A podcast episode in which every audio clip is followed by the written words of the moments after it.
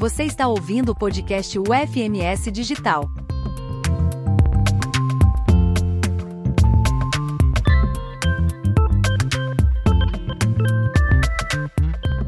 Olá pessoal, meu nome é Ricardo Ribeiro dos Santos, sou professor na Faculdade de Computação, a FACOM, da UFMS, e também professor na disciplina de Introdução a Conceitos de Computação.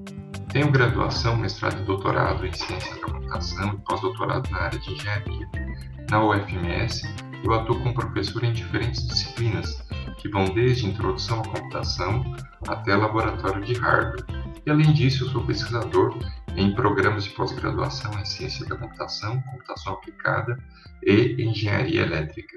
Neste podcast, apresentaremos curiosidades sobre a evolução da área de computação no Brasil e no mundo.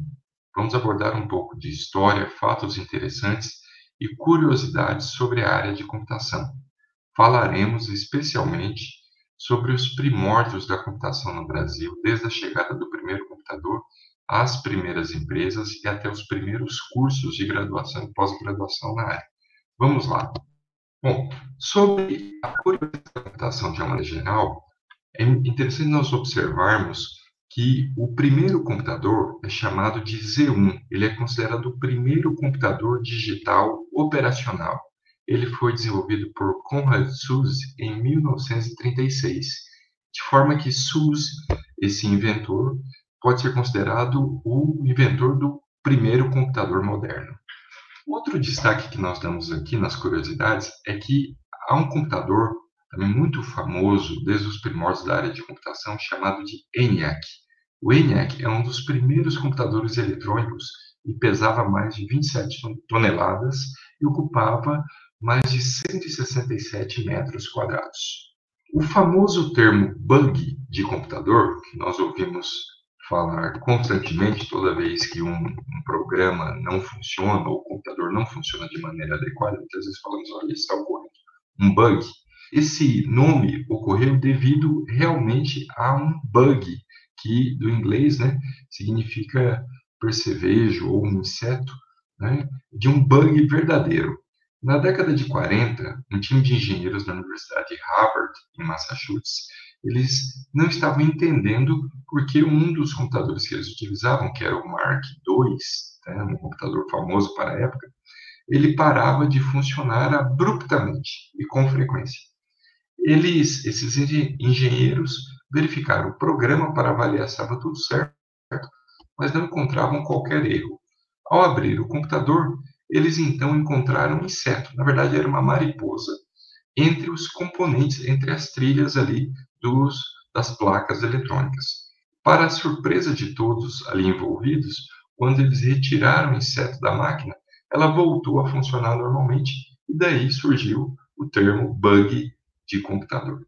Bom, em 1960, um computador no Centro de Comandos Nucleares dos Estados Unidos, esse centro é chamado de NORAD, ele avisou com 99,9% de, de certeza sobre um lançamento de um ataque de mísseis da, União, da antiga União Soviética contra os Estados Unidos. Lembremos que nessa época, né, a história nos indica que havia a chamada Guerra Fria entre os Estados Unidos e a União Soviética.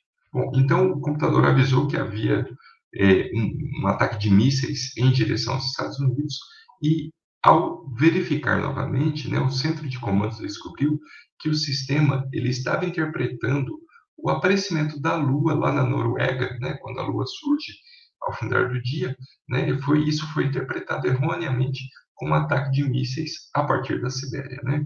E esse erro quase custou uma nova guerra mundial. Em 1980, a IBM lançou seu primeiro disco rígido acima maior que 1 gigabyte, né, com capacidade para armazenar mais que 1 gigabyte. Esse, esse disco rígido, ele era chamado de IBM 3380, e ele tinha capacidade de armazenamento de 2.52 gigabytes apenas. O tamanho desse disco rígido era compatível de um refrigerador, ele pesava aproximadamente 250 quilos e, e custava de, na faixa de 81 mil dólares até 111 mil dólares. Bom, curiosidades gerais, saindo um pouquinho do histórico aqui, falando sobre curiosidades gerais da área de computação. Existe um, um, um nome de domínio na internet chamado de Symbolics, Symbolics com y.com. Esse é o primeiro e mais antigo nome de domínio registrado na internet. Primeiro computador da Apple, chamado de Apple I ou Apple One, ele foi colocado à venda em 1976 pelo preço de 666 dólares e 66 centavos. Isso seria algo, trazendo para valores atuais, seria próximo de 3.460 dólares em valores corrigidos atualmente. Esse valor que ele foi lançado, 666,66 centavos, ele, ele aconteceu porque um dos fundadores da Apple, Steve Wozniak, ele gostava de repetir dígitos e achava fácil digitá-los. Posteriormente, ele informou que não se tratava de qualquer relação com números que aparecem na Bíblia ou com outro tipo de conotação. O dinheiro físico que atualmente circula pelo mundo, ele corresponde atualmente apenas a 10% da quantidade de dinheiro global em circulação. O restante 90% é dinheiro né, que está, na verdade, em transações em computadores. Existe em torno de 5 bilhões de buscas na web realizadas diariamente. 77% dessas buscas, ou seja, 3 é, bilhões e 850 milhões de buscas são realizadas apenas no site da Google. Mais de 80% dos e-mails recebidos diariamente nos Estados Unidos são spam, né? aquelas propagandas que muitas vezes não, não trazem interesse nenhum para quem recebe. Há uma lista disponível na internet e atualizada semestralmente com os 500 computadores mais rápidos ou mais poderosos em termos de performance do mundo. Essa lista está disponível no website www.top500.org. Nós conseguimos, inclusive, nessa lista, não só ver os nomes dos computadores, mas suas configurações e em que país eles estão instalados. Estima que existam mais de 5 mil novos vírus de computador lançados todo mês. Então, todo mês aparecem 5 mil novos vírus, daí a necessidade de sempre ter um antivírus bem atualizado no computador. Um computador tão potente como o cérebro, cérebro humano seria capaz de realizar 38 mil trilhões de operações por segundo e armazenar mais de 3.580 terabytes de dados em sua memória de trabalho. Se existe um computador tão potente como o cérebro, cérebro humano, ele teria toda essa capacidade de processamento e armazenamento. Uma, uma curiosidade sobre ah, algumas empresas, a HP, Microsoft e Apple, empresas mundialmente conhecidas da área de computação, elas têm uma característica em comum. Todas elas surgiram ou iniciaram suas atividades em garagens de residências. De acordo com o site Statista, em 2023, mais de 50 bilhões de dispositivos físicos, né, sensores, computadores, dispositivos vestíveis, eletrodomésticos e assim por diante, mais de 50 bilhões desses dispositivos estarão conectados à internet. Mais de 500 horas de vídeo são carregadas por minuto no YouTube, de acordo com o site Forecast. Bom, agora nós vamos falar um pouco sobre os primórdios e curiosidades da evolução da computação no Brasil. As primeiras iniciativas ou primeiras empresas a se instalarem no Brasil na computação foram empresas estrangeiras. E, nesse sentido, a IBM é um marco, porque em 1924, a IBM é autorizada a operar no Brasil por um decreto assinado pelo presidente da época, presidente Arthur Bernardes. Em 1939, é inaugurada no Brasil a primeira fábrica da IBM fora dos Estados Unidos. Ela é, era localizada no, nos bairros do Rio de Janeiro, né? então é considerada a primeira fábrica de computação aqui no Brasil. Em 1957, chega no Brasil o computador Univac 120 ele é considerado o primeiro computador a, ser instalado, a ser utilizado no Brasil, e ele foi adquirido pelo governo do estado de São Paulo. Esse computador, que era um computador de grande porte, ele era usado para calcular todo o consumo de água na capital paulista.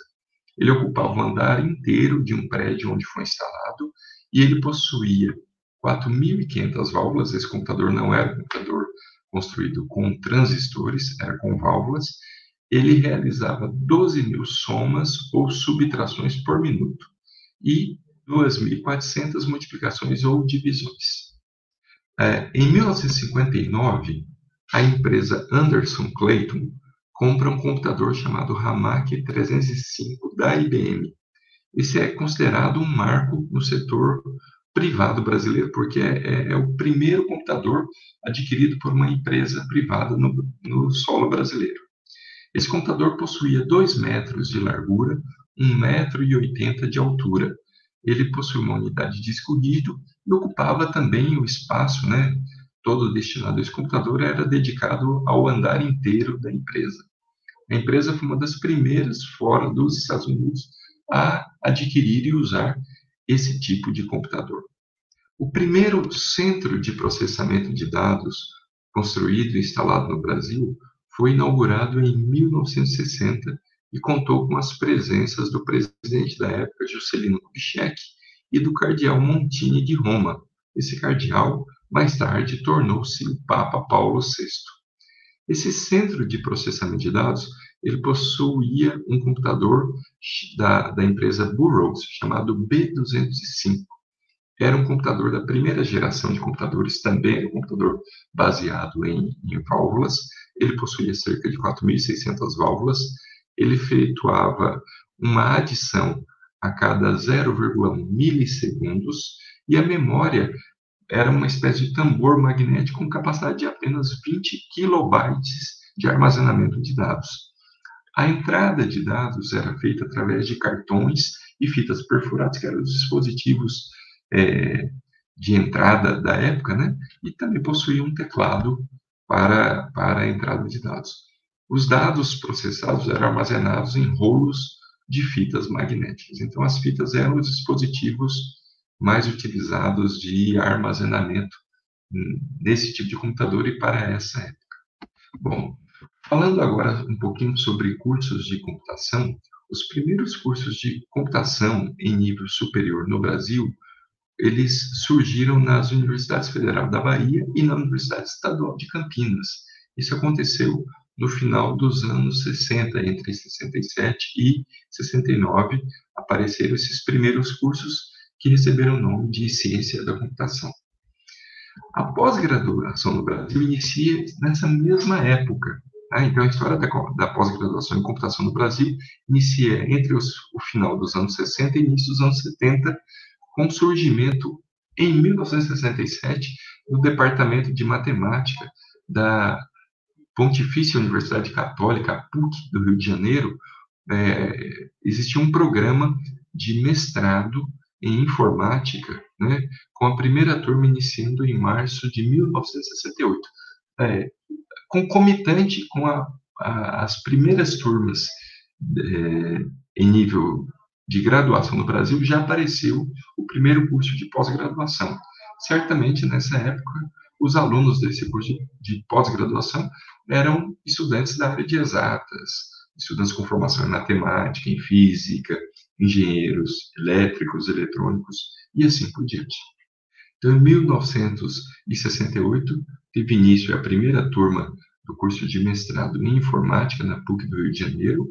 Pouco depois, em 1970, na COP da UFRJ, né, que é uma das unidades da UFRJ para na área de computação e engenharia, é criado o programa de mestrado em engenharia de sistemas e computação. Atualmente, no Brasil, só para se ter uma ideia, existe mais de uma centena de cursos de pós-graduação na área de computação. Mas o início aconteceu entre o final dos anos, no final dos anos 60 e início dos anos 70. Em 1972 foi apresentado no Brasil o computador que tinha um nome curioso, ele era denominado de patinho feio. Esse computador, esse trabalho de construção do computador foi 100% desenvolvido com recursos da, da Escola Politécnica Poli da Universidade de São Paulo, graças ao apoio do diretor, o professor Oswaldo Fadigas Fontes Torres. Então, foi um computador brasileiro totalmente construído por engenheiros, por técnicos aqui no Brasil. A apresentação foi feita em uma cerimônia pelo reitor da Universidade de São Paulo, da época, Miguel Reale, pelo governador de São Paulo, Laudo Natel, além de autoridades diversas civis, militares e, e eclesiásticas. Esse computador, chamado de patinho feio, era composto por 450 pastilhas de circuitos integrados, contendo cerca de 3 mil blocos lógicos distribuídos em 45 placas de circuito impresso e 5 mil pinos interligados. A memória principal tinha capacidade de 4 kilobytes apenas. Essa nomenclatura, esse nome, Patinho Feio, ele surgiu de uma brincadeira, um projeto, nessa mesma época, existia o, a equipe da USP desenvolvendo esse computador, Patinho Feio, e existia uma equipe da Marinha, junto à Unicamp, desenvolvendo um outro computador que foi dado o, o nome de Cisne Branco. Então, esse projeto Cisne Branco ele era muito comentado na mídia nacional na época.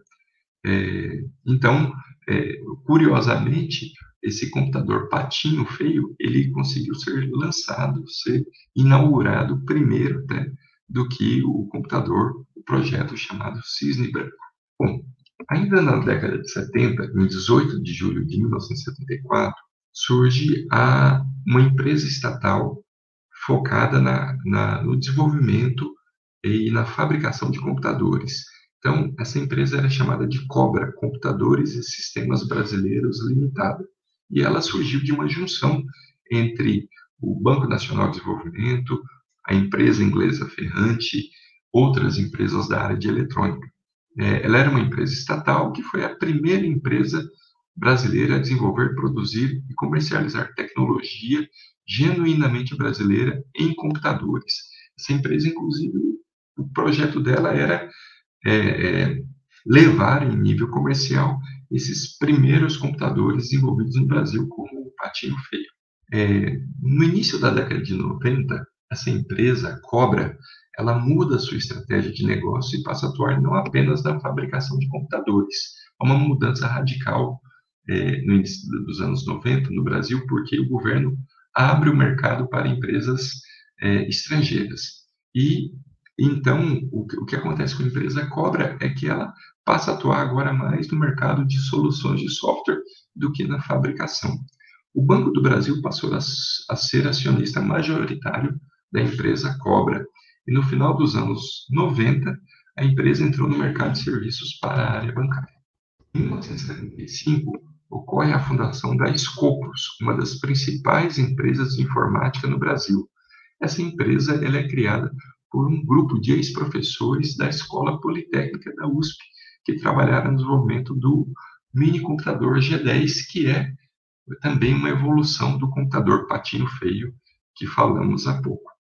Em 1976, é fundada a empresa Prológica, em São Paulo, um dos maiores fabricantes de equipamentos de processamento de dados, e entre eles sistemas ou computadores que ficaram é, nacionalmente conhecidos, tiveram muitas vendas nos anos de 80 e até inicialmente nos anos 90, era o sistema 700 e o computador CP500. Ambos eram microcomputadores de 8 bits e também houve um outro computador da empresa Prológica muito vendido à época, que era o SP16, que era compatível né, com os computadores da IBM chamados de PC XT.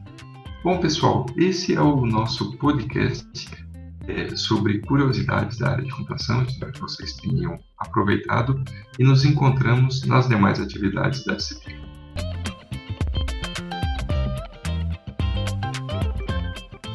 O podcast UFMS Digital é uma produção da Agência de Educação Digital e à Distância da Universidade Federal de Mato Grosso do Sul. Aqui você tem acesso a conteúdos inéditos e conversas inspiradoras que permeiam as disciplinas dos nossos cursos à distância. Escolha sua plataforma preferida para seguir nossos conteúdos. A UFMS agora é digital.